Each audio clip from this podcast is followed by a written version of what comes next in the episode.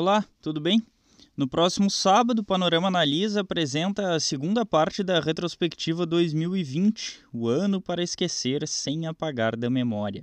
Impeachments, a morte de George Floyd e as eleições são alguns dos temas abordados. Caso você tenha perdido a primeira parte, eu estou colocando o link aqui novamente, vale a pena ouvir. Recado dado, vamos aos fatos. Eu sou Fernando Rota e está começando agora o seu panorama desta quarta-feira, dia 23 de dezembro. O prefeito do Rio de Janeiro, Marcelo Crivella, do Republicanos, vai cumprir prisão preventiva em casa. A decisão do presidente do Superior Tribunal de Justiça, Humberto Martins, estabelece que Crivella terá que usar tornozeleira eletrônica, está proibido de manter contato com terceiros e ele terá que entregar telefones, computadores e tablets às autoridades. O prefeito afastado não poderá também sair de casa sem autorização. O chefe do executivo carioca foi preso no início da manhã desta terça-feira em uma operação da Polícia Civil. O Ministério Público aponta a existência de um QG da propina na prefeitura do Rio e Crivella seria o líder da organização criminosa.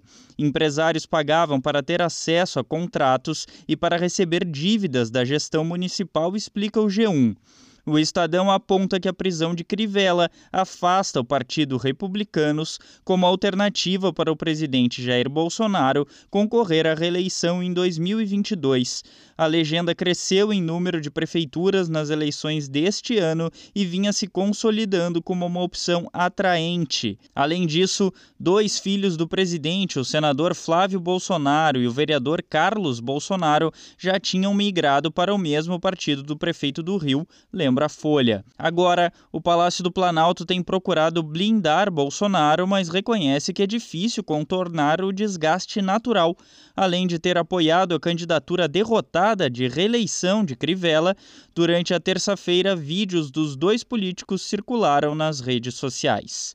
Mudando de assunto, o ministro da Saúde, Eduardo Pazuello, afirmou que, na melhor das hipóteses, o começo da vacinação contra a Covid-19 será no fim de janeiro. A fala ocorreu durante uma sessão de uma comissão da Câmara, relata a CNN. No mesmo encontro, a Fiocruz informou que começará a entrega da vacina de Oxford a partir do dia 8 de fevereiro. Serão entregues 2 milhões de doses até o dia 19 de fevereiro ao programa Programa Nacional de Imunizações. A partir da terceira semana, a meta é produzir 700 mil doses por dia da vacina que será chamada de Covid Fiocruz, informa o G1 o Supremo Tribunal Federal e o Superior Tribunal de Justiça procuraram a Fiocruz para tentar reservar vacinas. A ideia é disponibilizar doses para 7 mil pessoas, entre ministros, servidores e colaboradores, fazendo assim uma espécie de campanha própria de imunização. A Fiocruz vai responder à demanda hoje, indica a Folha o país registra 963 mortes por Covid-19 nas últimas 24 horas. A média móvel de óbitos no Brasil nos últimos sete dias foi de 776, valor mais elevado desde o dia 17 de setembro, reporta o G1.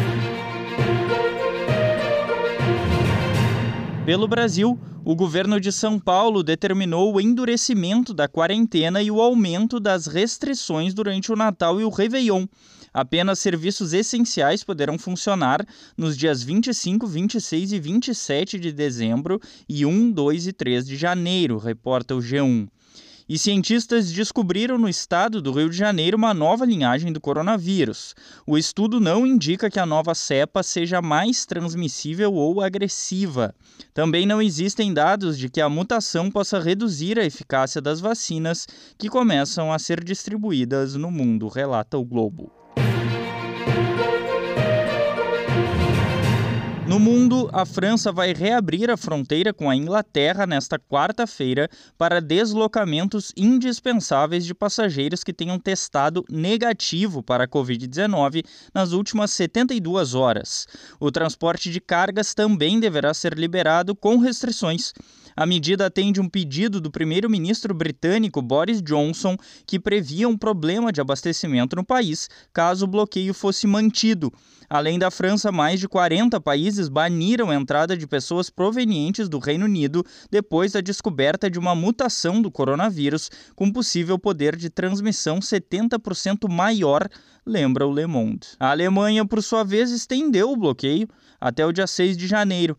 O Ministério da Saúde brasileiro recomendou que as pessoas que vierem do Reino Unido para o Brasil com sintomas da Covid fiquem 10 dias em isolamento, relata a Folha. O governo não restringiu voos. O coronavírus chegou à Antártida, o único continente livre da Covid, informa a BBC. As infecções ocorreram em uma base de pesquisa chilena operada pelo Exército. Ao todo, 36 pessoas teriam contraído a doença. Israel vai realizar novas eleições no dia 23 de março de 2001. Será o quarto pleito em menos de dois anos. O parlamento de Israel foi dissolvido depois que a coalizão mantida pelo primeiro-ministro Benjamin Netanyahu não conseguiu aprovar o novo orçamento. Netanyahu é réu em processos de corrupção e fraude, lembra a Al Jazeera. O Panorama é um serviço de curadoria de notícias que utiliza informações coletadas em sites de veículos de comunicação consagrados em todo o mundo. Esteja bem informado e combata as fake news. Apoie o projeto em seupanorama.com.br. Tenha um bom dia.